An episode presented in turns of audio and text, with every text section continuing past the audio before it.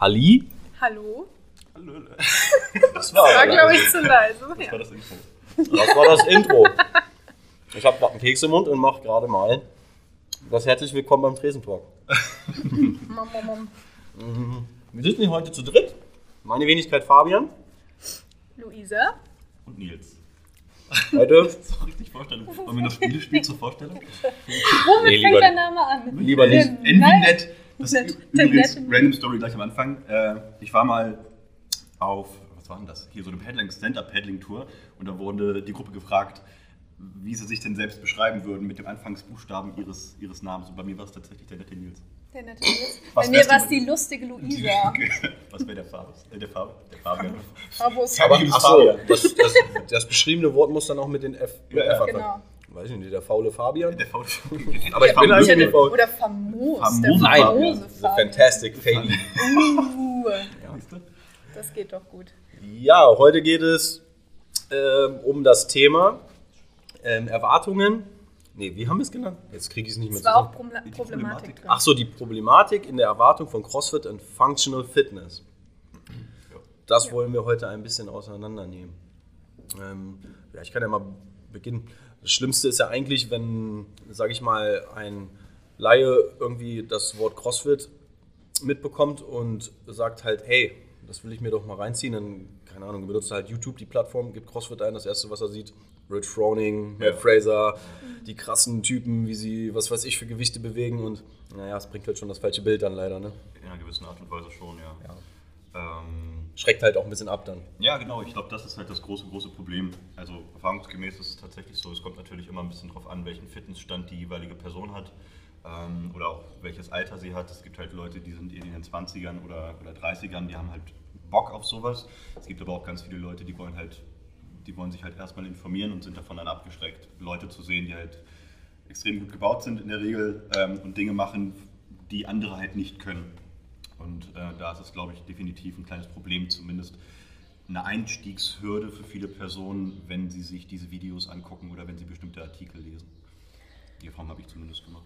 Ja, zumindest auch wenn die, wenn man, also die Open-Athleten, die machen das sehr leistungsmäßig, die haben ja auch relativ wenig nebenher, außer ein paar Fototerminen vielleicht und Interviews. Und ähm, was hier vielleicht auch in Göttingen eher so ist, ist, dass ähm, man das ja eher als Sport, als Ausgleich sieht und dann halt nicht direkt mit so einem krass durchgetakteten Trainingsplan und alles andere drumherum plant, sondern eher den Trainingsplan oder wenn man überhaupt einen hat, in seinen Alltag so integriert, wie es halt passt mhm. und nicht seinen Alltag darauf ausrichtet. Ja, nicht zu 100% Athlet ist. Ja. Ich glaube, das ist auch ein ganz großes Problem, also dass Leute sich halt mit Leuten vergleichen, die Tendenz haben, aber Menschen im, im, im Allgemeinen, die halt an der Weltspitze stehen. Also man darf nicht vergessen, ähm, diejenigen, die jetzt nachher wirklich an den Open teilnehmen, das, das sind halt mehrere hunderttausend, aber die durch die Open kommen und dann letztendlich bei den Games starten, also bei den Weltmeisterschaften, das sind halt 0,5 0,1% derer, die sich angemeldet haben. Und ähm, man kommt ja jetzt auch nicht unbedingt auf die verrückte Idee, wenn man anfängt, bei den Bundesjugendspielen mitzumachen, sich gleich mit Usain Bolt zu vergleichen und die, die 100 Meter in unter 10 Sekunden laufen zu wollen. Aber das tun die Leute halt ganz gerne im CrossFit. Aber es liegt in der Natur des Menschen. Ja. Ne? Das ist ja nicht nur im CrossFit, das ist ja in allen Sachen, das ist im Beruf, ja. im anderen Sportarten, Fußball, also ne, Wettkampfsport halt ja. Ist halt immer, dass man sich mit anderen messen will. Man will halt immer besser sein. Ne? Es hat ja, es ist ja nicht zum Nachteil, es ist ja auch, also es ist halt gesunder Menschenverstand so ein bisschen auch. Ja. Kann aber auch ganz schnell ins Negative gehen halt. Ne? Ja, definitiv. Also ähm, ich, ich weiß nicht, wie es bei euch ist, deswegen finde ich diese Konstellation jetzt eigentlich ganz cool.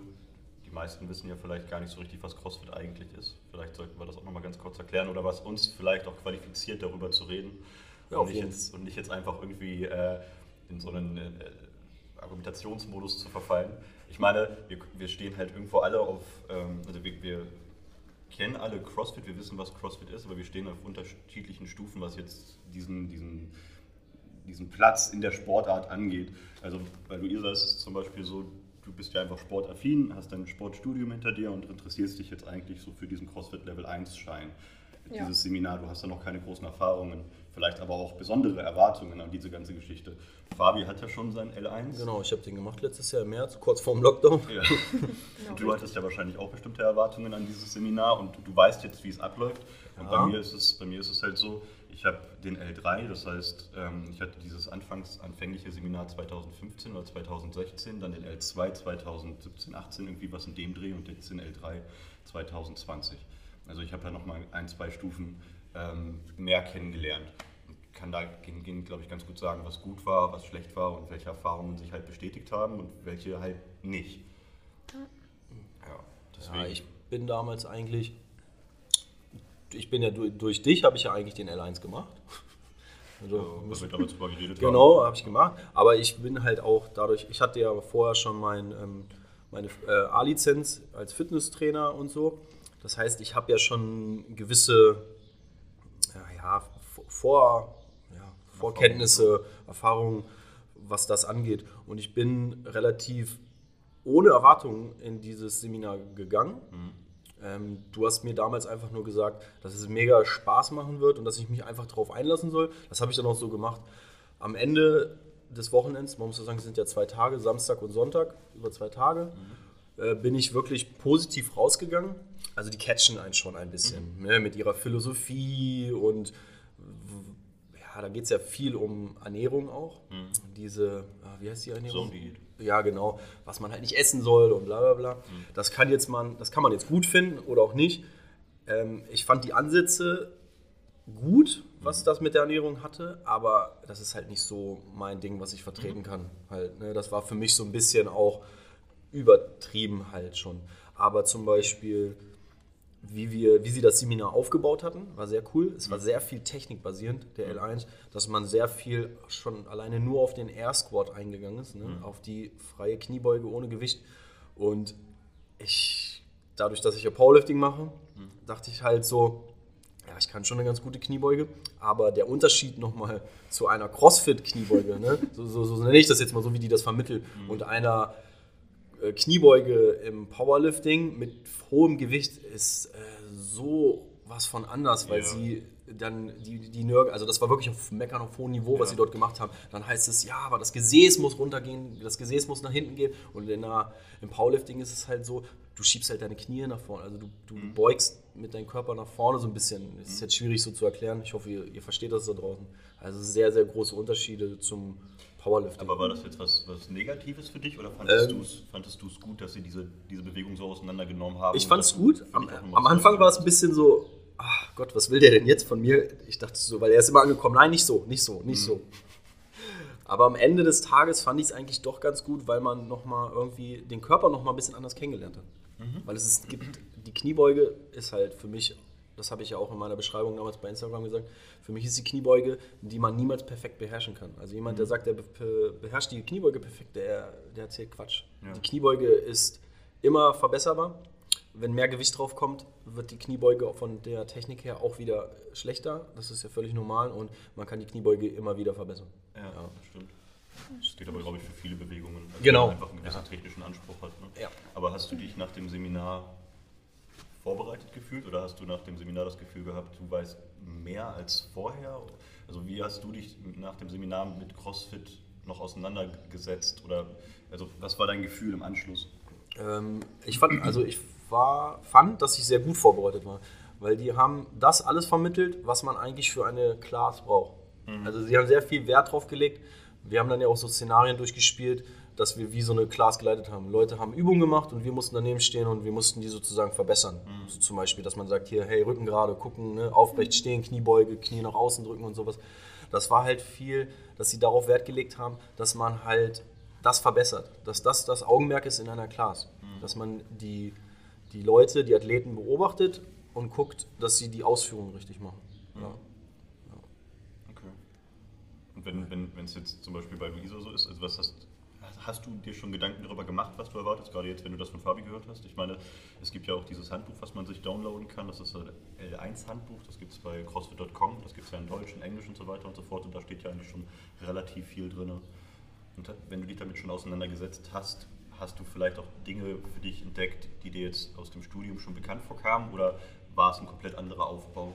Also meiner Meinung nach, ähm, also wenn ich an den L1-Schein denke, dann wurde ich eigentlich so vorbereitet, wie Fabi meinte, dass du sagtest, oh, das ist ein mega cooles Wochenende und bringt echt Spaß. Aber ich muss auch sagen, ähm, der reine Bewegungsteil, also wie die Bewegungen geschildert worden sind bei dem, bei dem Buch, ist dann doch relativ kurz ausgefallen. Also es gab ja dann die Progression, wenn man den Pull-up zum Beispiel, also den Klimmzug gemacht hat, äh, äh, gesehen hat, dann hat man ja angefangen mit negativen Klimmzügen und so weiter, glaube ich. Und dann zu dem strikten über zu ähm, Kipping Pull-Up und dann noch so eine Side Note mit dem Chest to Bar Pull-Up zum Beispiel. Ähm, ich habe mir das ganz anders vorgestellt, muss ich sagen. Und ähm, ich will das auch gar nicht werten, ob es jetzt besser oder schlechter ist, aber das Sportstudium war halt einfach sehr theorielastig und das finde ich hatte dann auch ähm, vielleicht weniger ähm, den Blick mit, dass du Menschen direkt verbesserst in der Bewegung, wie jetzt zum Beispiel mhm. Fabi meinte, was ich mega gut finde, mhm. weil ich finde, diese, der Übertrag dann auch zu sehen, oh, guck mal, da ist die Baustelle in der Brustwirbelsäule oder da hängt das haben wir halt im Sportstudium weniger gemacht. Aber mhm. es ist halt auch sehr auf Pädagogik bezogen. Also es ist sehr auf Lehramtsstudium bezogen und ähm, genau, aber ich muss auch sagen, der L1, also das L1-Buch auch sehr ernährungslastig, mhm. was ich aber an sich auch nicht schlimm finde. Also die Zone-Diät ist natürlich nochmal was ganz anderes, mhm. würde ich sagen. Aber ich finde es halt gut, dass man sagt, okay, die Ernährung ist auch maßgebend für deine Leistung im Sport. Ja. Das habe ich so auch mitgenommen. Habe auch mal versucht, die Zone-Diät zu machen, aber das ist ähm, nichts für mich gewesen. Aber das gut. ist mal, mal gut, Dinge auszuprobieren, gerade ne? wenn, man, wenn man dann in so einem Bereich unterwegs ist, mal selbst zu wissen, wie fühlt sich das eigentlich an. Also ich ähm, habe halt ähnliche Erfahrungen gemacht wie ihr beide auch. Ich habe das damals noch bei CrossFit Frage gemacht. Die Box gibt es jetzt aber nicht mehr, weil die schließen mussten. Leider, leider, leider. Also ich fand die cool. Und, ja. ähm, Jamie und Phil haben, glaube ich, auch einen ziemlich großen Impact in diese Szene gehabt, gerade anfänglich, als es sich etabliert hat. Ähm, und für mich war es auch so, dass man Leute kennengelernt hat, die irgendwo so ein bisschen getickt haben wie man selbst. Und natürlich auch dieses Internationale und der, der Flair an sich, der hat schon gepasst. Also man wurde tatsächlich, man wurde abgeholt und war am Ende des Seminars schon so, also zumindest ich, dass ich gesagt habe, ich habe halt Bock drauf. Ich fand, ich fand es cool, wie sie, wie sie einem gezeigt haben, wie kann man denn eventuell Gruppen aufbauen, ähm, ihnen Bewegungen zeigen, wie kann man ähm, Trainingseinheiten konzipieren. Das hat sich über die letzten Jahre aber noch extrem entwickelt. Also als ich damalig dieses Handbuch gelesen habe, war es bei weitem nicht so umfangreich wie heute.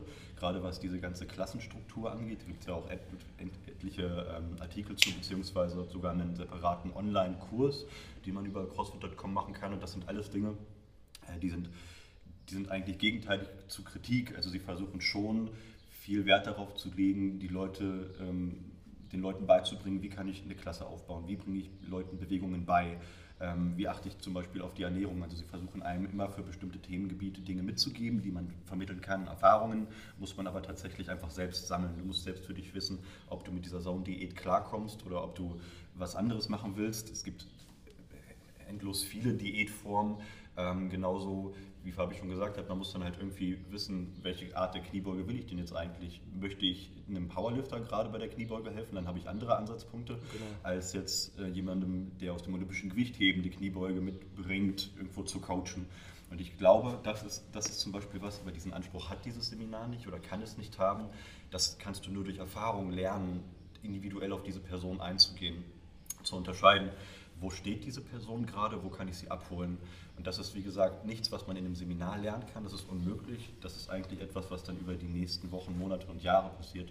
Und das ist tatsächlich ein kleiner Kritikpunkt meinerseits, dass es im Anschluss an das Seminar keine großartigen Betreuungsmöglichkeiten gibt. Es gibt zwar das CrossFit Journal mit Artikeln und so weiter und so fort.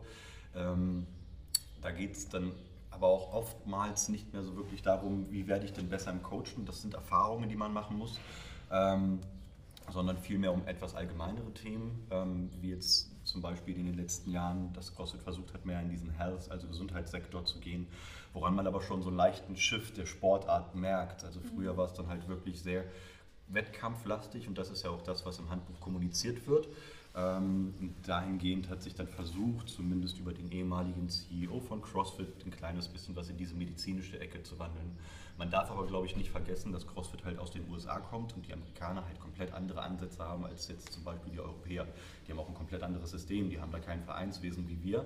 Da haben sich diese Strukturen einfach anders entwickelt und die CrossFit-Box ist halt etwas, was eigentlich einem Verein gleichkommt, außer dem finanziellen Aspekt jetzt, äh, weil die Kosten jetzt tatsächlich relativ teuer sind. Aber du hast halt eine Gemeinschaft, eine Gruppe, mit der du Sport machst. Das ist, glaube ich, das, was die Amerikaner aus der, aus der Highschool oder dem College mitgenommen haben und was sie dann in der CrossFit-Box wiederfinden.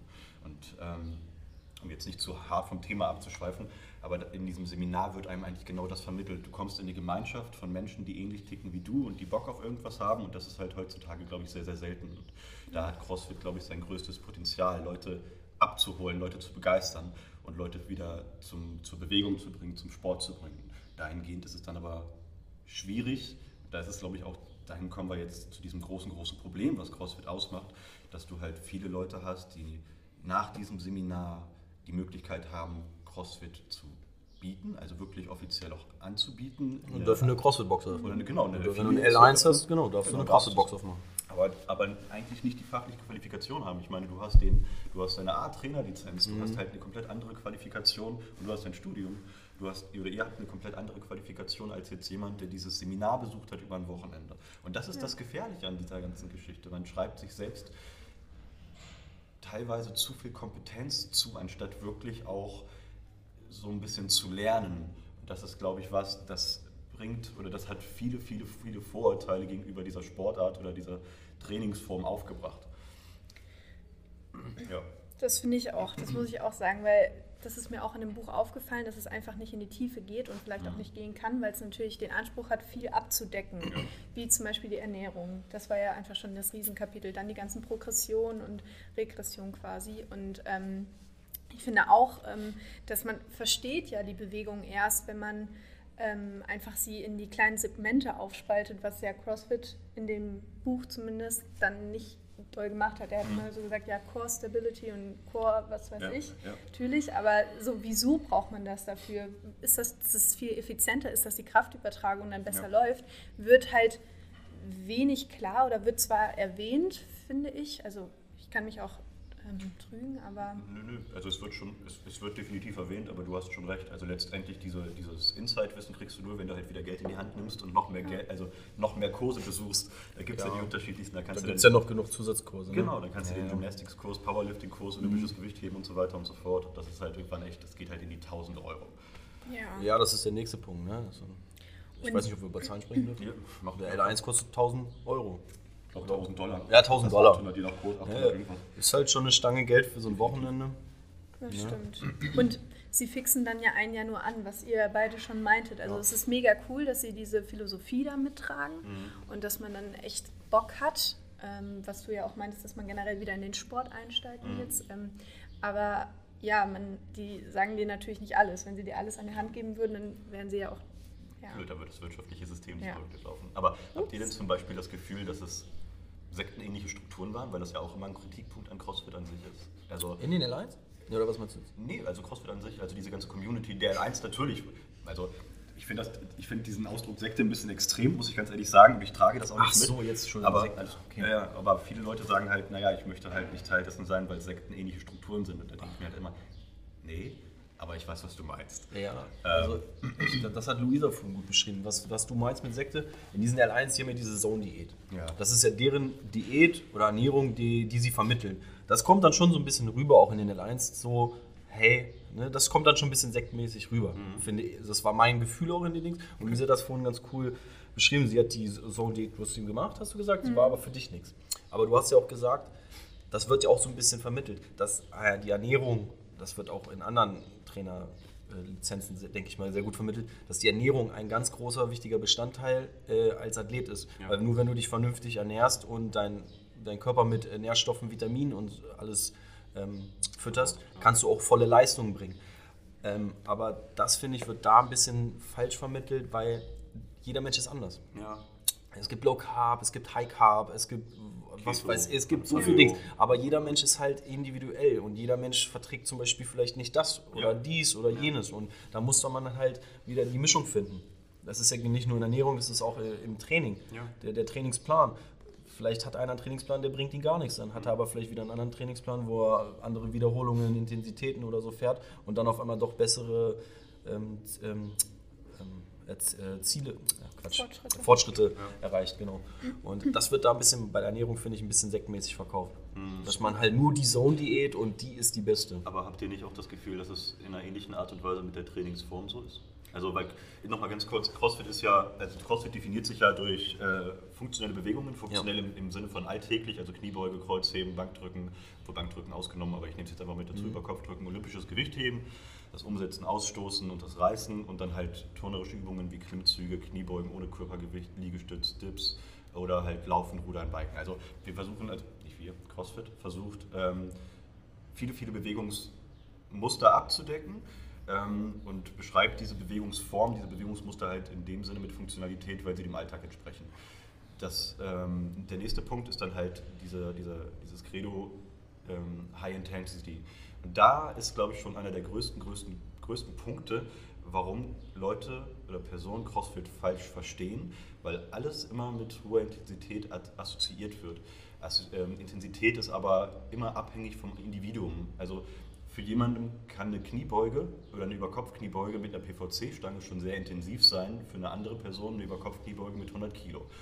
Das ist, glaube ich, etwas, was viele Leute nicht verstehen, dass man halt Dinge skalieren kann und die Intensität individuell ist. Und der letzte Punkt ist konstant variierend. Und das war anfänglich, als CrossFit aufgetreten ist, einer der größten Kritikpunkte, weil Menschen das Wort konstant mit äh, ständig verwechselt haben.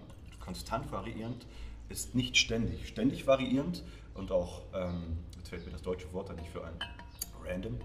Ähm, zufällig. Zufällig, genau. Also zufällig, die zufällige Aneinanderreihung von Bewegungen oder Bewegungsmustern plus dieses, diese ständige Variation ähm, kann meiner persönlichen Meinung nicht zu langfristigem Trainingsfortschritt führen, weil der Körper immer einem, einem, gewissen Reiz ausgesetzt sein muss in einer bestimmten Bewegung. Das funktioniert nun mal nicht anders. Der Körper entwickelt sich weiter durch, durch Progression. Also man, man im blödesten Sinne gesagt, ich äh, mache heute eine Kniebeuge mit 5 Kilo, nächste Woche mache ich sie mit 7,5, übernächste Woche mache ich sie mit 10 Kilo.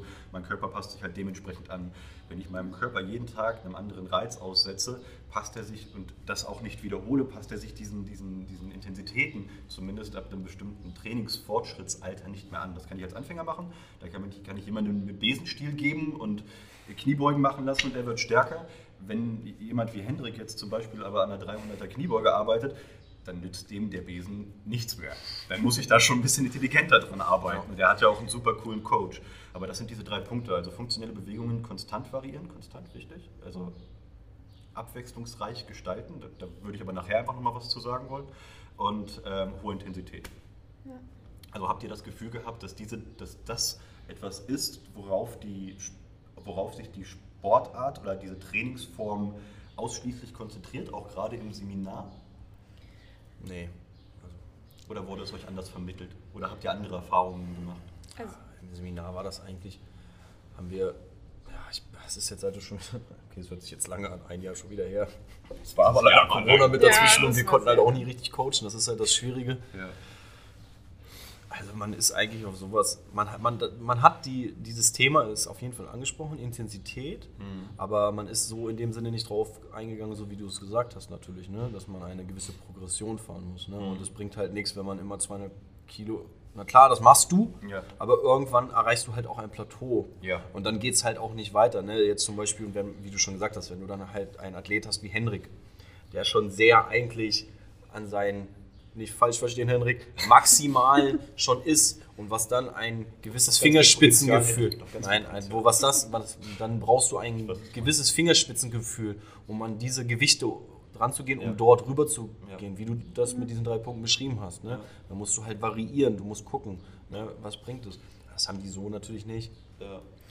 Ich finde auch, ich finde auch, also CrossFit, ich verfolge ja deren soziale Kanäle. Mhm. Ähm, und ich finde, die, was du vorhin meintest, die ähm, propagieren ja sehr viel dieses Adaptive CrossFit. Mhm. Und dass du halt eben schon in deinem Bereich ähm, Fortschritte machst, aber natürlich können die jetzt, also der Anspruch ist vielleicht auch ein bisschen hochgegriffen, dass sie den ganzen Fortschritt äh, aufzeigen, aber da steht dann immer ein kurzer Text, ja, die und die Person hat mit, äh, konnte nicht äh, ihren Po in der Kniebeuge unter die mhm. Knie bewegen und jetzt kann sie das äh, super toll, kann Pistol Squat oder was weiß ich, äh, war aber vorher halt sehr eingeschränkt ähm, und jetzt habe ich den Faden verloren.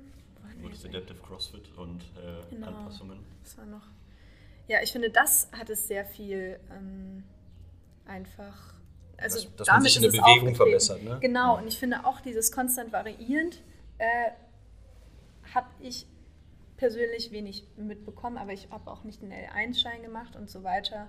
Aber ähm, ich finde, das wird auch nicht nach außen getreten. Also meine ganzen Freunde, mein Umkreis, also zum Beispiel Nati, Grüße gehen an dich raus, weil sie macht sich immer ein bisschen lustig, weil sie findet auch so, CrossFit ist für sie auch was Sektenähnliches. So, ja, okay, oh, ich mache cool, CrossFit, ich mache CrossFit. Und ja. wenn, wenn, du CrossFit hörst, dann musst du dich direkt einschalten als Crossfitter und kannst ja, genau, über nichts mehr anderes ja, reden. Du brauchst ein cooles CrossFit-Shirt und du brauchst ja, genau. coole Schuhe, sonst kannst du nicht gucken, ja, hernehmen, die Hose und die Socken. Die Socken sind Die Socken wichtig. und äh, hier die Knie, die Knieschützer.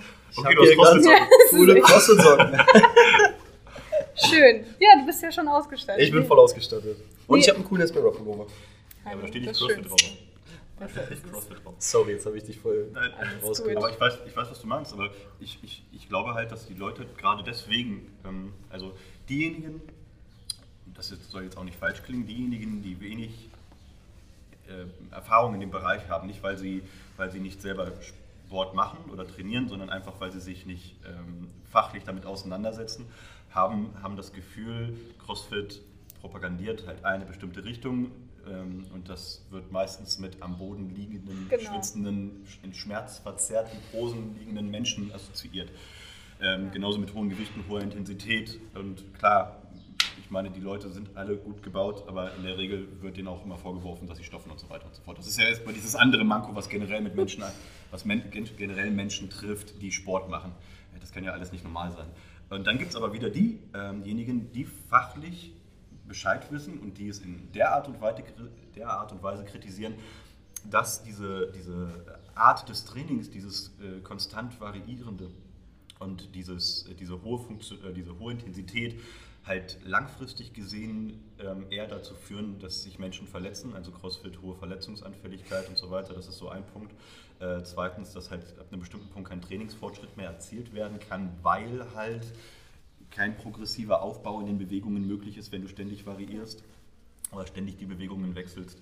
Und ähm, dann halt definitiv auch die, die, die Fach, also den CrossFit-Trainern, die jetzt gerade aus diesem Level 1 oder aus diesem Seminar kommen, die fachliche Kompetenz abgesprochen wird, in einem bestimmten Maße zurecht, je nach Vorerfahrung, ähm, Kurse zu leiten, äh, Menschen zu leiten, zu führen und so weiter und so fort. Und ich glaube, gerade diese beiden Punkte, äh, diese beiden Felder muss man sich halt, also für die muss man Verständnis haben, gerade wenn man sich in diesem Bereich bewegt. Aber ich finde nicht, dass man sich in die eine oder die andere Richtung stellen sollte, sondern halt auch wirklich ergründen sollte, okay, das ist deren Problem, warum ist das deren Problem, was kann ich dagegen tun? Und auf der anderen Seite, was ist dieses fachliche Problem, kann ich das eventuell ein bisschen entkräften? Und das ist ja eigentlich auch das, was, ähm, was wir können, weil wir einfach, also auch andere können. Wie gesagt, will mich jetzt, oder wir wollen uns jetzt nicht auf irgendeinem Podest heben, es gibt auch Menschen, die wissen definitiv besser Bescheid über diese Sportart, weil sie sie einfach äh, sportartspezifisch praktizieren, was aber auch nochmal ein großer Unterschied ist zur Trainingsform.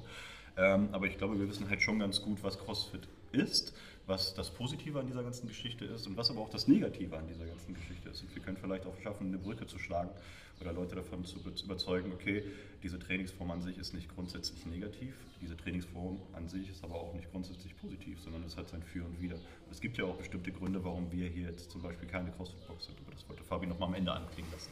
Ich könnte auch darauf eingehen, aber du hast es ganz gut gesagt.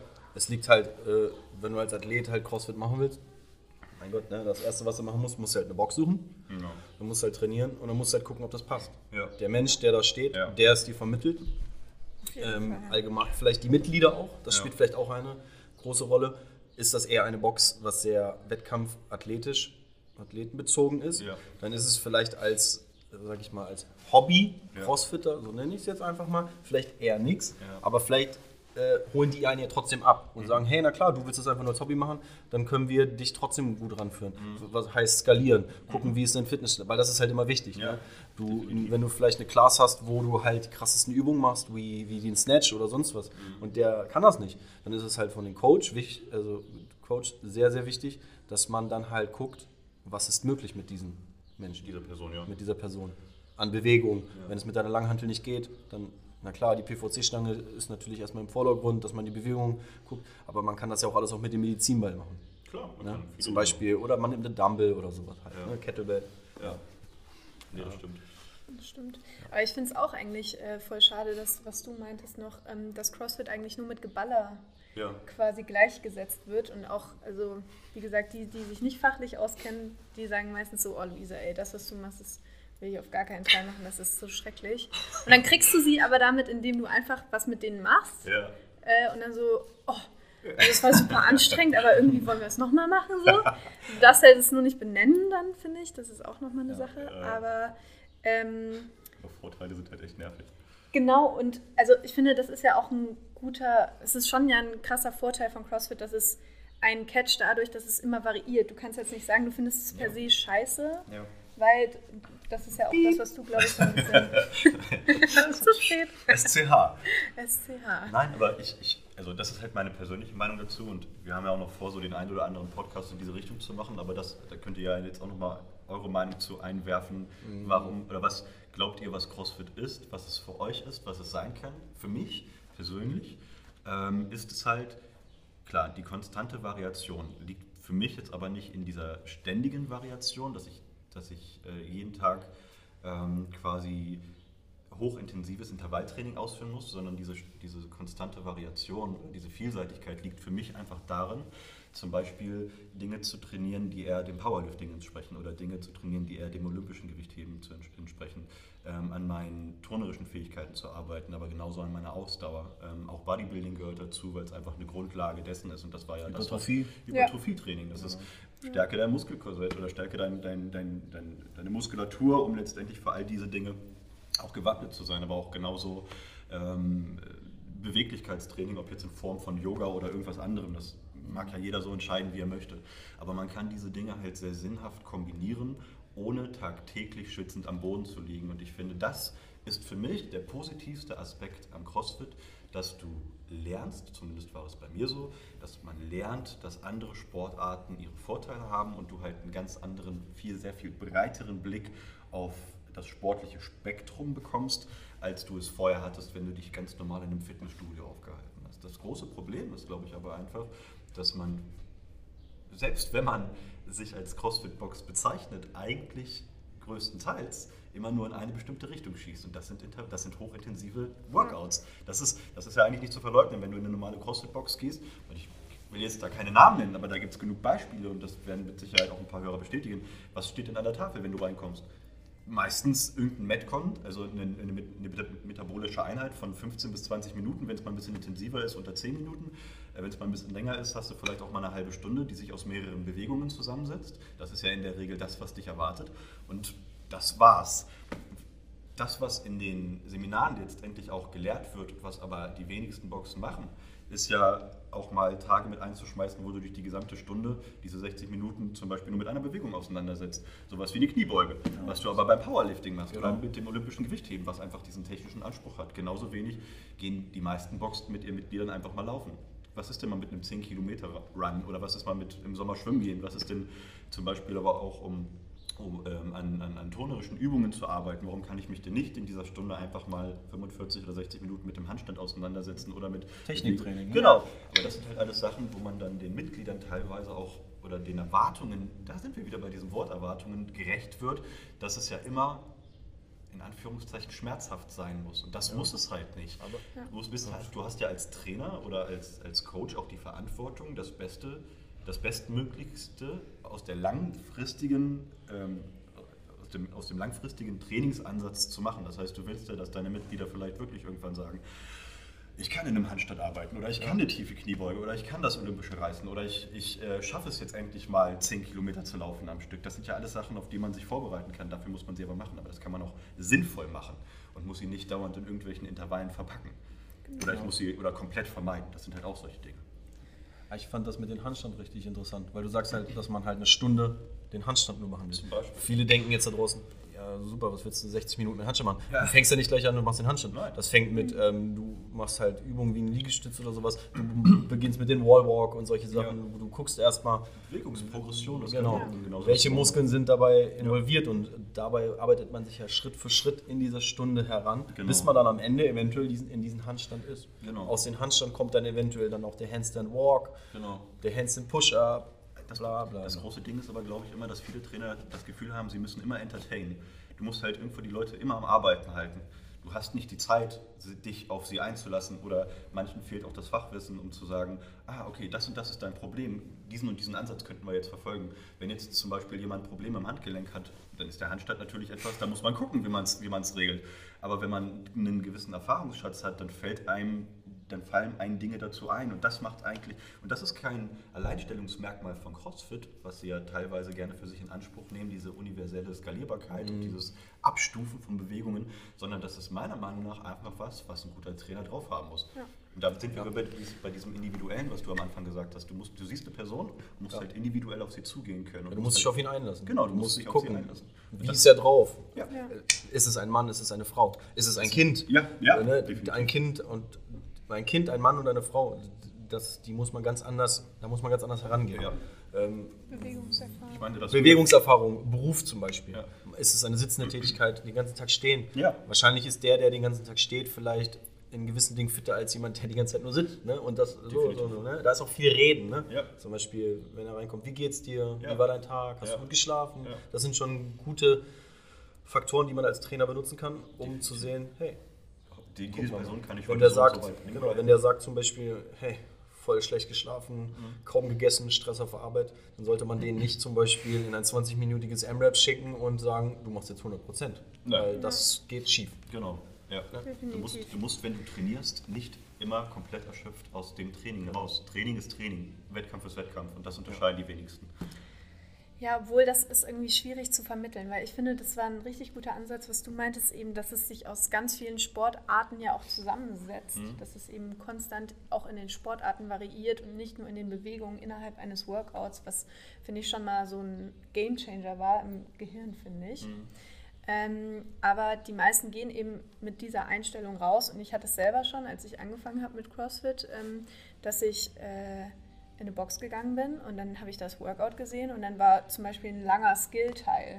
Und wenn du dann eben, wenn das deine absolute Schwäche ist, so zum Beispiel den Pistol Squat, so du, ich habe so gedacht, ich habe da überhaupt keine Mobilität, wie soll ich denn da reinkommen? Bringt es mir halt, es ist natürlich relativ deprimierend dann, wenn du dann für 40 Minuten daran arbeitest, aber es bringt dir halt natürlich auf lange Sicht viel. Aber ich finde, da muss einfach noch ganz viel Verständnis geschaffen werden und wie du meintest, die Erwartungen runtergeschraubt werden, weil es gibt kaum Leute oder in meinem Umfeld äh, habe ich wenig Leute erlebt, die wirklich dazu bereit sind, äh, dann mal zu sagen, okay, ich arbeite jetzt mal eine Stunde an meinem Handstand, weil ich kann das überhaupt nicht. Ich traue mich noch nicht mal gegen die Wand äh, dazu aufzulehnen oder was weiß ich. Ähm, ja, aber das ist, dass man so viel, viel mehr viel weiterkommt und das dann irgendwann später als sein Arbeitsgewicht oder als seine normale Bewegung in einem Workout nehmen kann, wird halt irgendwie oft vernachlässigt und gar nicht so gesehen. Definitiv. Aber ja. Das ist, das ist tatsächlich ein großes, großes Problem. Und ich finde, das, wie gesagt, wird dir halt weder im L1 vermittelt. Ähm, Im L2 geht es ein kleines bisschen um, diese Coaching, um diesen Coaching-Aspekt. Ähm, und im L3, das ist tatsächlich ein reines Online-Ding. Also da hat CrossFit äh, irgendwo auch meiner Meinung nach noch ein bisschen was nachzuholen. Weil jemanden an den Computer zu setzen und die Multiple-Choice-Fragen ausfüllen zu lassen, äh, für mich jetzt nicht unbedingt den Anspruch einer wirklichen Qualifikation. Ähm, das ist dann halt tatsächlich einfach nur Geld machen. Was dann auch wieder einer der Punkte ist, der meiner Meinung nach gegen CrossFit als Unternehmen spricht. Nicht gegen das System, aber äh, gegen das Unternehmen. Ähm, aber das stimmt schon. Also man muss eigentlich die Leute dazu bekommen, so einen kleinen Schalter umzulegen und zu sagen, Training ist mehr als das, was ihr vielleicht bisher kennengelernt habt und das, was ihr im Sportunterricht vermittelt bekommen habt. Training ist einfach der langfristige Versuch, Ziele zu erreichen und das halt sinnhaft aufzubauen, ob dein Ziel nachher der, der Handstand ist oder irgendetwas anderes. Du kannst nur besser werden, wenn du dich peu à peu an diese Bewegung oder an dieses Gewicht heranarbeitest. Anders funktioniert es nicht. Und dann darf man halt auch mal sagen, man hat heute einen Tag, der sich auf eine bestimmte Bewegung konzentriert und du kannst diese Stunde trotzdem lustig gestalten. Es ist nun mal ein Gruppentraining.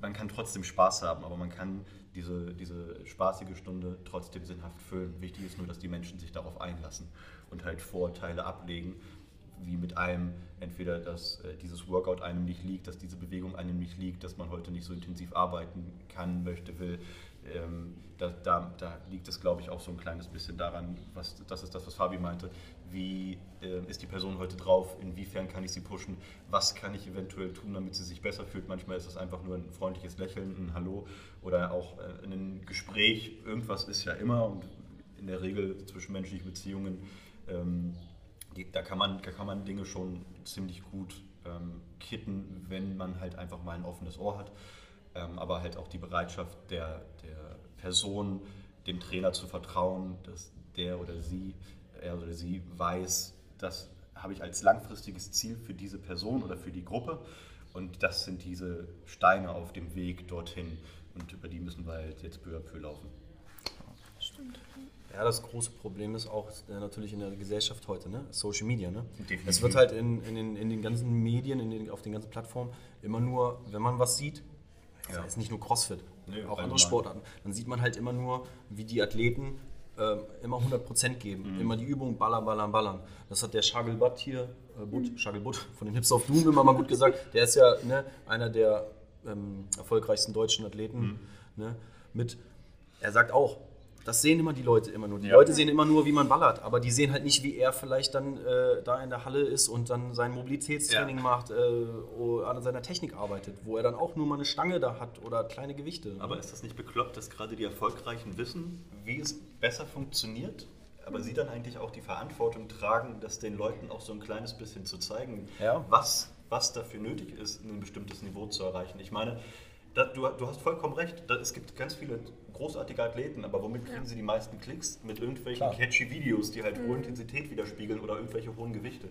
Ein Mobility-Video oder äh, mein Techniktraining, das ist halt nicht, das ist halt nicht. Genau, und deswegen posten sie es halt nicht. Ne? Deswegen ne? posten sie es nicht, aber müssten sie eigentlich, weil sie ja ab einer bestimmten Followerschaft auch in der Verantwortung gegenüber der Community stehen, der Gemeinschaft stehen.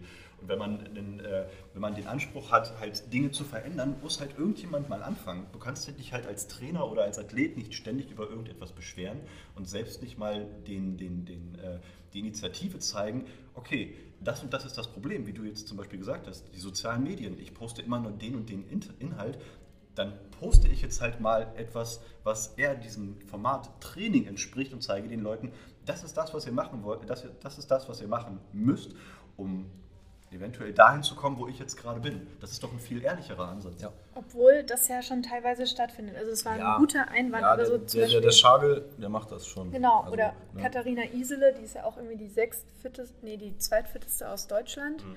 Äh, und die hat jetzt okay, einmal äh, ein Video gepostet von ihren ganzen Fails. Mhm. Und okay. weil das ist ja auch super wichtig, weil ja. ich finde es selber auch für mich persönlich super deprimierend. Du hast einfach manchmal Trainingstage, da klappt gar nichts, noch nicht mal das, wo du eigentlich mal denkst, oh, safe ist voll gut. Und du denkst so, was bin ich eigentlich für eine Athletin, wenn ich die alle auf Instagram, die so wie du meintest, sehe, wie sie da ihre PRs nach einem, nach dem anderen da reißen und was mache ich falsch? Und dann geht direkt so eine, bei mir komplett die Abwärtsspirale sofort an. Mhm. Aber ähm, ja, dass man sich da irgendwie. Aber das gehört ja auch ja. zum Athletsein irgendwo dazu, genau. mit, mit ähm, Enttäuschungen umzugehen. Und ich finde, das ist generell wichtig fürs Leben, sich nicht unterkriegen zu lassen. Und da spielt Sport halt eine ganz wichtige Rolle. Wenn du eine Bewegung nicht ausführen kannst und wenn der Handstand halt zum tausendsten Mal nicht klappt oder wenn du zum 15. Mal ein Gewicht failst, wo du eigentlich, was du schon mal bewegt hast und du denkst so, oh meine Güte, was ist denn ja. jetzt eigentlich los, verdammt nochmal dann halt trotzdem wieder aufzustehen und zu sagen, alles klar, war heute ein scheiß Tag, kann am, am Schlaf gelegen haben, kann an Ernährung gelegen haben, kann am, am, externen Stress gelegen haben, gelegen haben was, das ist das, was Fabi äh, gesagt hat. Ich meine, du hast einen, einen kleinen Sohn, ja. du hast halt andere Sachen, die wichtig sind und das, mhm. spielen, das, das hat halt Auswirkungen auf andere Dinge, genau du mit deiner Masterarbeit. Masterarbeit, ne? Ja. Gut. Ähm, ja. ähm, und das muss man sich halt immer wieder klar machen. Aber man, also das ist ja auch normal, dass man dann mal demotiviert ist, das bin ich genauso, aber du musst halt irgendwo auch gut Deutsch den Arsch in der Hose haben und äh, dann wieder aufstehen und sagen, alles klar, dann probiere ich es halt morgen nochmal oder übermorgen nochmal. Oder ich weiß halt, was mein Problem ist. Oder wenn nicht, dann hole ich mir einen Ernährungsberater, einen Ernährungscoach oder einen professionellen Trainer, der weiß, was er tut und frage ihn einfach mal. Dafür ist ja letztendlich auch das, ich will jetzt nicht Personal sagen, weil das klingt ein bisschen zu blöd, aber dafür sind letztendlich auch die Dienstleister da, die mit ihrem Fachwissen ähm, helfen können. Also das ist ja, das ist halt immer das, was ich sage und das finde ich schade. Auf Trainer wird ja in, der, in Deutschland immer so ein klein wenig, äh, ich weiß nicht, viele Trainer werden halt nicht ernst genommen, hat natürlich auch das, äh, das zu, also der Grund dafür ist letztendlich auch, dass in vielen Fitnessstudios Trainer nicht unbedingt das machen, was Trainer tun sollten. Mhm. Trainer sind für mehr da, als zu putzen und Shakes zu machen, aber viele Gut, Studios, dass du sagst, genau ja, so ist es. Aber viele Trainer, äh, aber viele Fitnessstudios tun das nicht. Da sind wir dann wieder bei dem Punkt, wenn ihr was verändern wollt, müsste halt irgendwann jemand mal anfangen. Ähm, aber dafür gibt es halt immer noch viel zu große, viele zu große Ketten, die halt ja. äh, da könnte ich mich jetzt drüber aufregen, aber die halt nicht wissen, was ein Trainer eigentlich tun sollte. Ja, und dann können die Trainer auch im Grunde genommen nichts für. Viele Nein, verurteilen ja dann die Trainer dort äh, genau vor Ort dafür.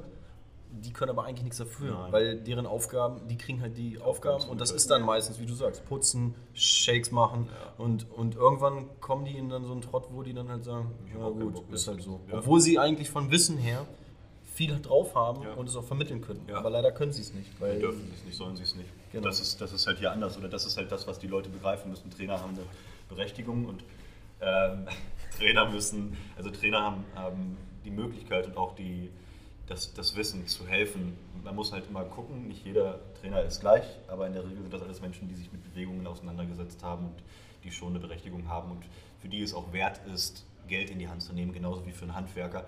Ich hole mir jetzt auch keinen Elektriker oder ich, ich versuche jetzt auch nicht die Elektrik selbst zu machen, sondern hole mir den Elektriker so, ähm, weil ich weiß, er kann das halt besser als ich.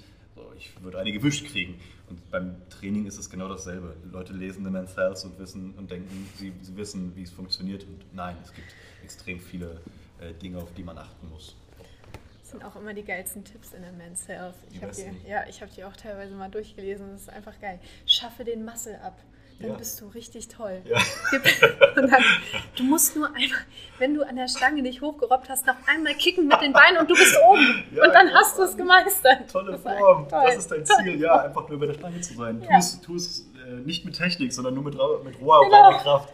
Tja. Nee, das ist, ich weiß nicht, das, das ist, cool. das ist kein Anspruch, den die Leute, die die Leute haben sollten. Aber wie gesagt, das wird halt oft auch mit CrossFit assoziiert, dass es nicht um, um technische Sauberkeit geht. Das sieht man halt auch ganz oft bei den Games. Man sollte die Games-Athleten nicht unbedingt als Vorbild nehmen, wenn es um, um äh, technische Raffinesse geht. Da geht es größtenteils um Effizienz und das ist halt auch das Ding.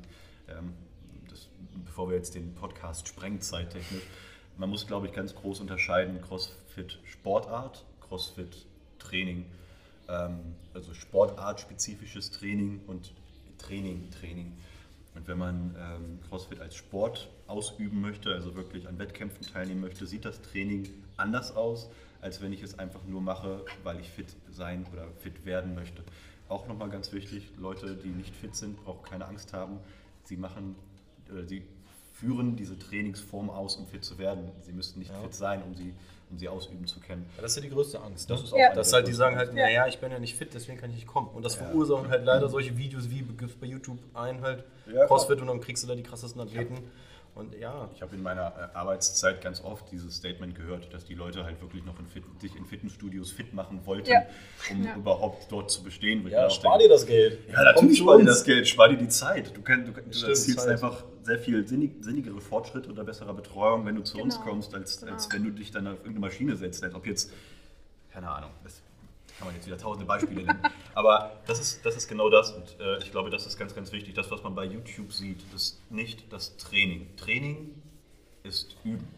Ja. Das, was bei YouTube ist, ist Perform. Und äh, wenn ich oder wenn die Leute ständig das machen würden, was sie im Wettkampf machen, also ständig sportartspezifisch trainieren würden, würden sie irgendwann ausbrennen, meiner Meinung nach.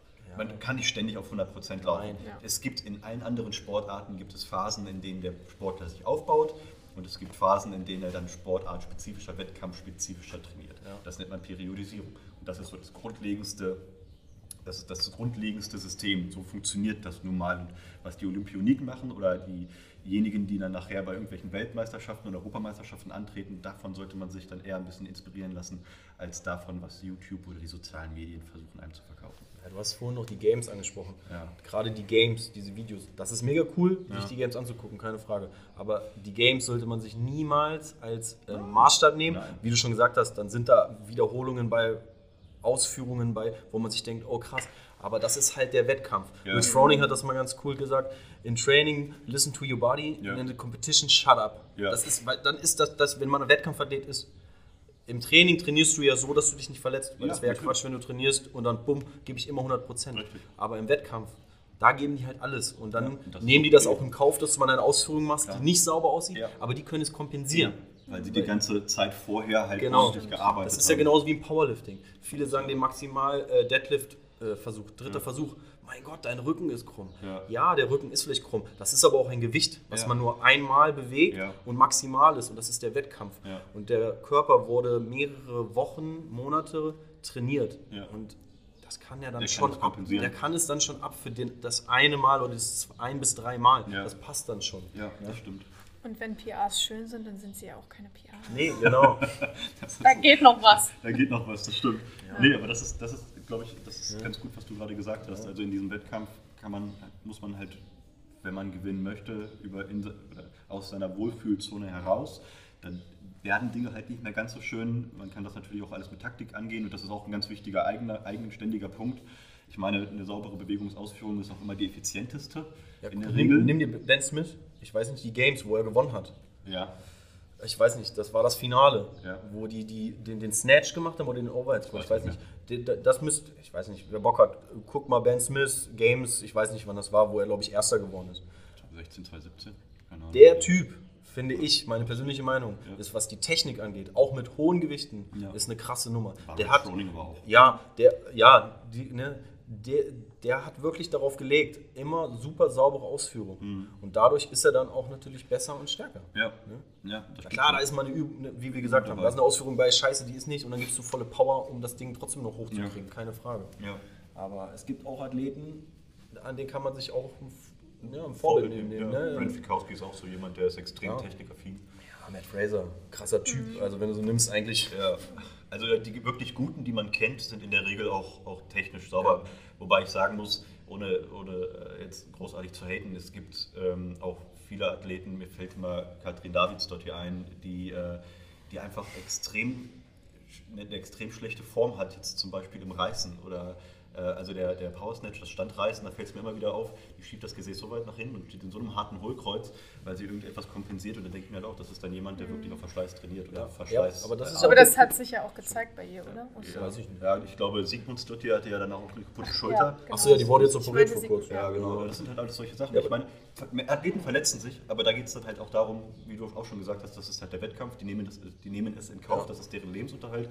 Da muss jeder für sich selbst wissen, ob er das machen möchte oder nicht. Aber Training kann es nicht sein. Also Ja. als verantwortungsvoller Trainer hast du, die, also hast du die Verantwortung, darauf zu achten, dass die Menschen sich nicht verletzen. Im Wettkampf kannst du darauf nur bedingt Einfluss nehmen, aber als Trainer solltest du halt immer Technik vor Intensität, und das ist ja auch ein ganz schöner Leitspruch, erst die Technik, dann die Kontinuität, dass du langfristig oder mehrere Wiederholungen mit sauberer Technik hinbekommst. Und wenn das alles passt, dann kannst du äh, Intensität mit reinbringen. Dann darf es auch mal ein bisschen unangenehmer werden. Ja, aber das ist ganz gut, dass du es, du hast es gerade nochmal gut gesagt. Das ist ja jetzt zum Beispiel mit den Verletzungen, dass zum Beispiel die Catherine Davis da, da der Snatch nicht jetzt super aussieht für so einen Profi-Athleten. Das ist ja sowas, normalerweise müsste sie dann da eigentlich mehr Aber- Augenmerk drauf nehmen. Zum Beispiel wieder Matt Fraser, ein gutes Beispiel bei den einen Games, da war irgendwie Schwimmen und er war mega schlecht im Ja. Schwimmen. Und dann hat er auch in einer Dokumentation mal gesagt bei YouTube, er war so schlecht und das hat ihn so gefuchst. Mhm. Und dann hat er sich das ganze Jahr, ja, das ist jetzt nicht nur Schwimmen, Ja. aber er hat sich den Schwimmen gewidmet. Ja. Er hat sich dann diesen einen ähm, Ausdauercoach Äh, da Chris Hitcher. genau geholt und hat mit den Ausdauertraining Schwimmen und solche Sachen, Ja. Techniken gemacht. Ja. Und dann war der auf einmal in den nächsten Games besser. Er war nicht besser als manche andere, Ja. aber er hat sich verbessert. Hat und, am Ende, und am Ende hat es ausgereicht, dass er wieder gewonnen hat. Richtig. Und das ist halt das, da muss man den Schalter umlegen. Du musst trainieren, um besser zu werden. Das Genau. ist- Du musst an deinen Schwächen arbeiten. Wenn deinen ich eine Schwächen gute. Kniebeuge kann mit 300 Kilo, ja super, aber dann mach die weiter, keine Frage. Aber es gibt auch noch andere Übungen. Definitiv. Aber du kannst halt nicht auf, an so vielen Schwächen arbeiten. Zum Beispiel bei Catherine Davidsdotter habe ich die Biografie, oder das hat sie ja selber geschrieben, ich weiß nicht, wie das dann, Autobiografie. Autobiografie. Ähm, da hat sie ja gesagt, dass sie ja bei den Legless Rope Climbs Ja. zum Beispiel da ein Jahr jeden Tag Ja. Ah, okay. äh, dran trainiert hat und dass das ja einfach so auch schon so eine Blockade war. Und Ja. dann, okay, gut, wenn sie weiß, okay, der Snatch war kacke, aber wenigstens kann ich jetzt Legless Rope Climbs, da komme ich durch. Ja. Das ist natürlich auch dann Nee, das stimmt schon. Aber das ist genau das. Du musst Ja. halt wissen, okay, was ist meine Schwachstelle und an dieser Schwachstelle Genau. musst du arbeiten.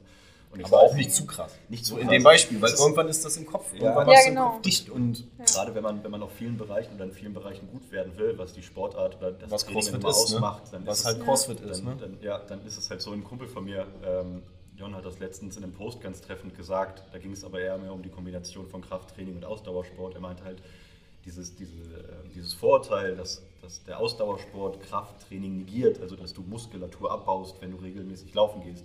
Das stimmt halt so nicht. Du kannst diese Nee. beiden Dinge miteinander kombinieren. Du erzielst aber langsamere Fortschritte. Du, man muss sich den Körper halt wirklich, das finde ich immer ganz cool, diese, diese bildliche Darstellung.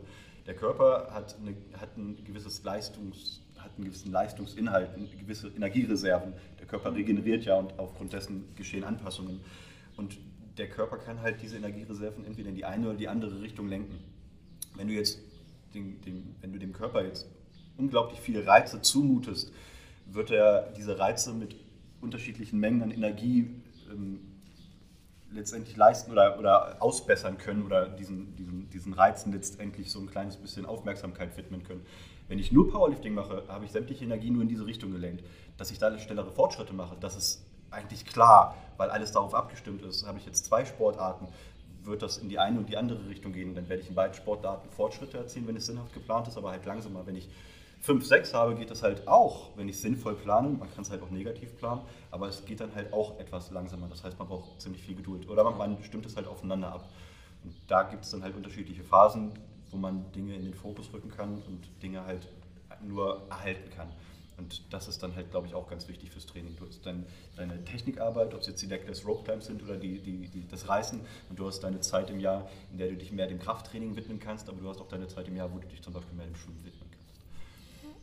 Aber das ist halt, das erfordert halt auch wieder keine Men's Health, sondern vielleicht einen Trainer, der weiß, was er tut und die Erfahrung hat. Oder ein Team, was weiß, was es tut. Das ist halt auch ganz wichtig. Ähm, Luisa, du hast vorhin noch gesagt, deine, wenn du deine Freundinnen erzählst oder dein, Bekanntenkreis, ich nehme jetzt mal nur Frauen gerade, dass, du, dass sie dann immer sagen, ah, du machst Crossfit, bla bla. Jetzt gerade speziell Frauen, es ist ja oft so, ist ja jetzt nicht nur im Crossfit, auch im Bodybuilding, da ist es noch extremer, ah, du kannst doch als Frau keinen Kraftsport machen, weil jetzt, na klar, äh, hier die Davis da, die Mia Toomey und so, die sehen halt krass aus, die haben Sixpacks, die haben äh, mehr Bizeps als ich, ne? keine Frage. Sam Briggs auf jeden Fall. Ne? Wer? Wer? Sam Briggs. Ja. Biceps Nein, like ja, Briggs. nein. Ähm, sind das auch solche Vorurteile, wo du mit zu kämpfen hast dann auch? Ne? Ja, auf Wo jeden die dann sagen, hey, das kannst du nicht machen, Alter, dann sehen wir ja irgendwann so aus und so aus.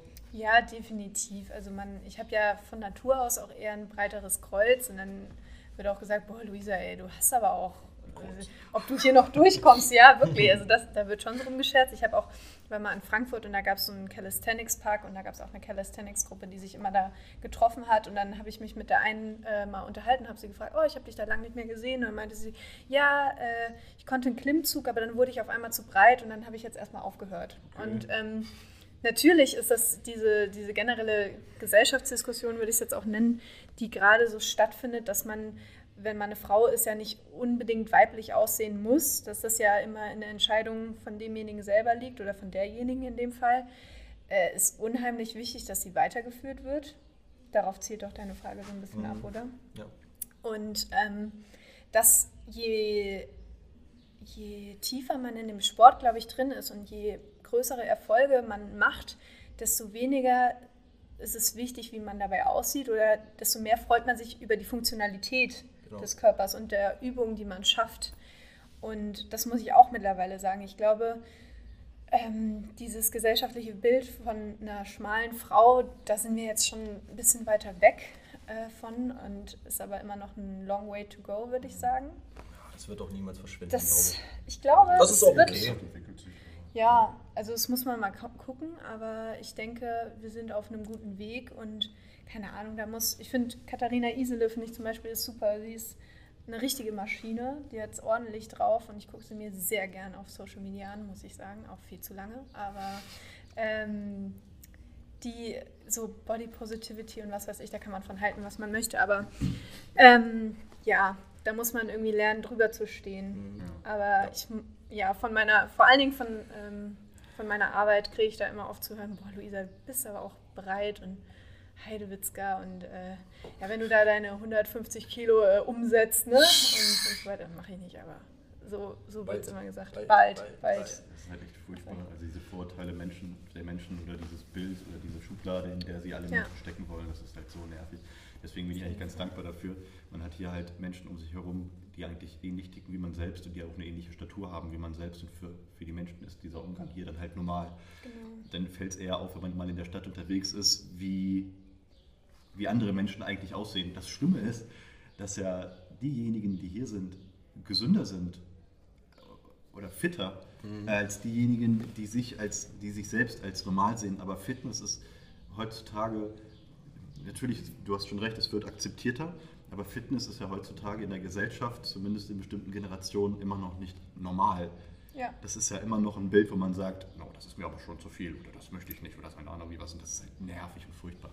Finde ich auch, ja genau. Das sollte eigentlich etwas sein, wofür man Menschen bewundert, dass sie, dass sie diese Zeit Mühe auf sich nehmen, egal in welcher Sportart auch immer sie aktiv sind ähm, und, und, und diese Energie aufwenden, in Anführungszeichen fit zu werden, was auch immer fit bedeuten soll, das ist ja für jeden auch ein bisschen unterschiedlich, das ist auch ein Begriff, über den man sich streiten kann.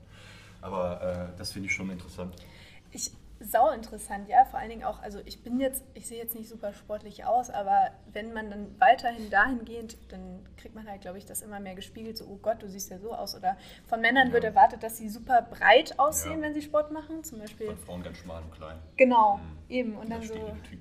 Ja, also wirklich, das ist so krass. Also auch Sven zum Beispiel macht ja auch äh, schon viel Sport und meine Mutter ist aber, denkt so, ja, wenn man als Mann Sport macht, dann ist man breit, dann hat man einen Bizeps, da kommst du kaum durch die Tür und kannst nicht mehr telefonieren. ja, und dann hat sie so zu.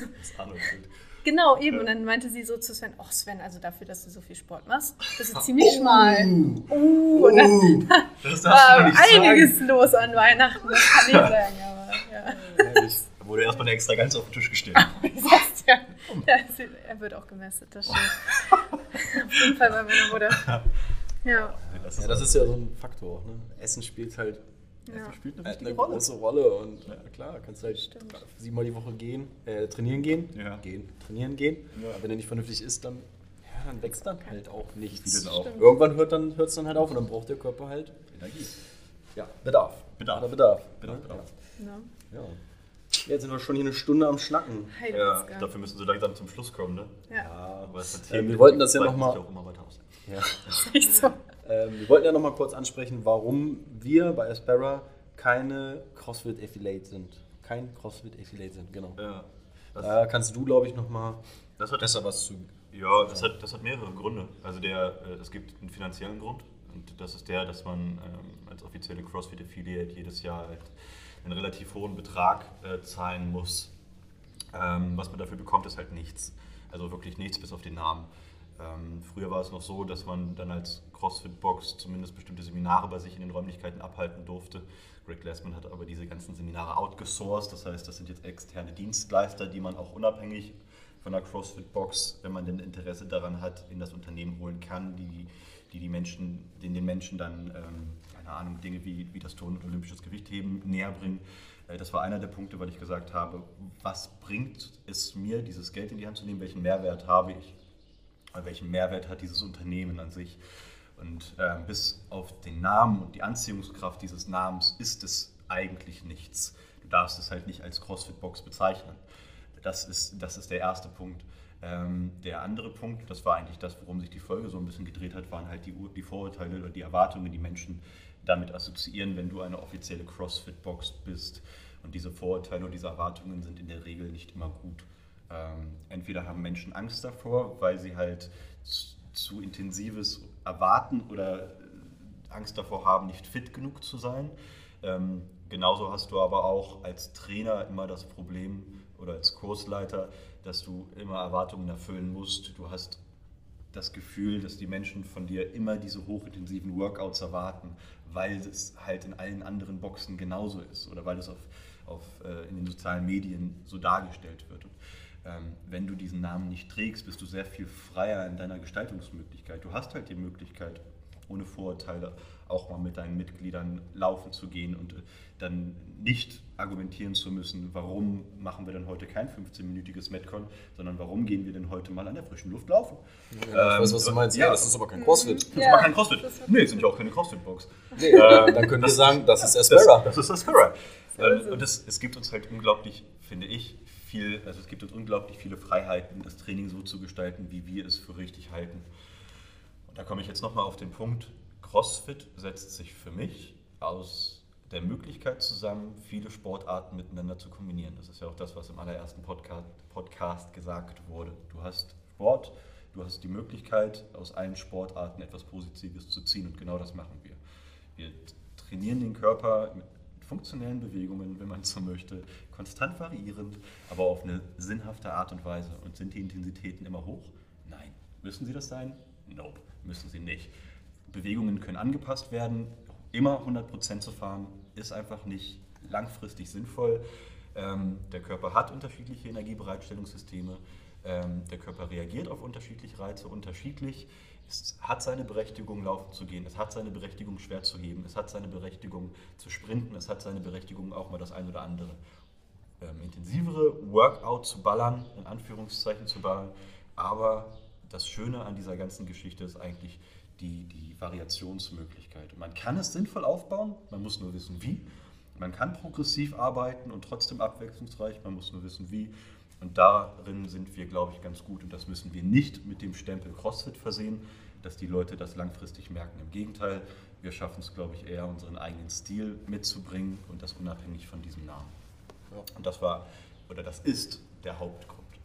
Ja, und wie, wie, du gesagt hast, Stempel CrossFit. Wir haben unseren Stempel Aspera und wir ja. sind, glaube ich, gut breit aufgestellt. Definitiv. Wie ihr das ja auch schon in den anderen Folgen und auch auf Social Media gesehen habt.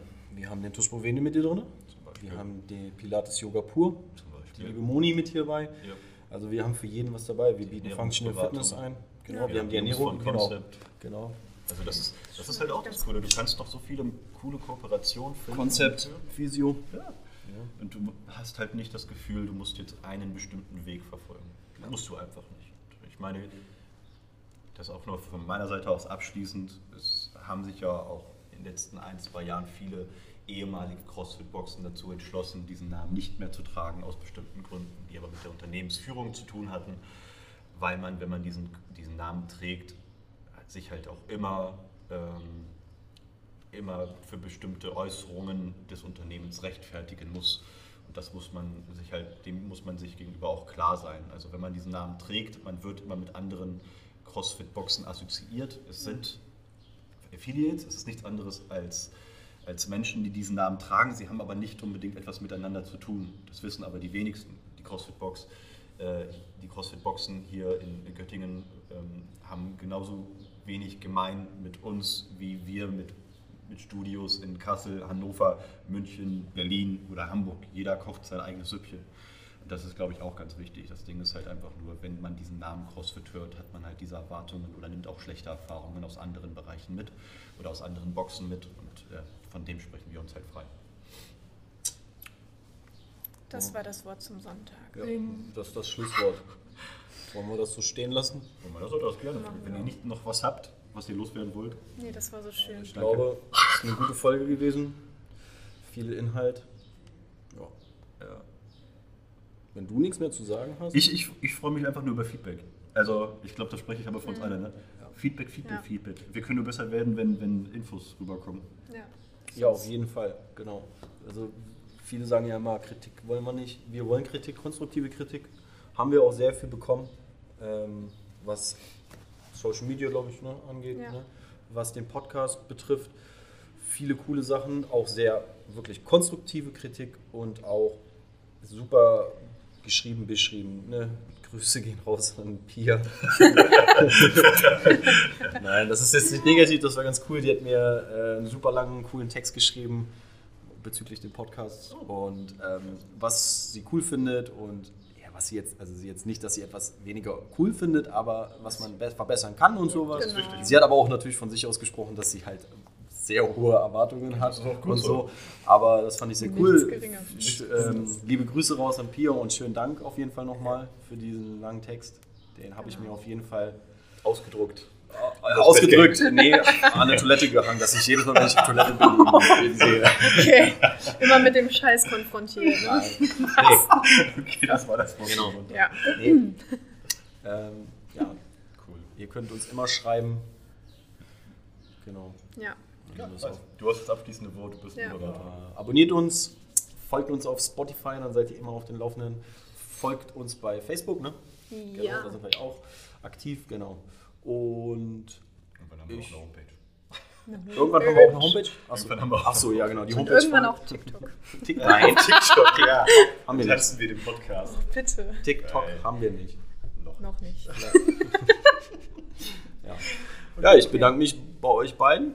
War ein nettes, cooles Gespräch. Ähm, an euch da draußen, wie immer, bleibt gesund, haltet euch fit und jetzt wird das Wetter ja besser, geht raus in die frische Luft und ich hoffe, dass wir uns ähm, bald öfters hier sehen werden und dann sage ich mal tschö tschö und ich gebe das Wort an euch beiden ab. Ja. Schön mit Öl. Tschüss. Tschüss.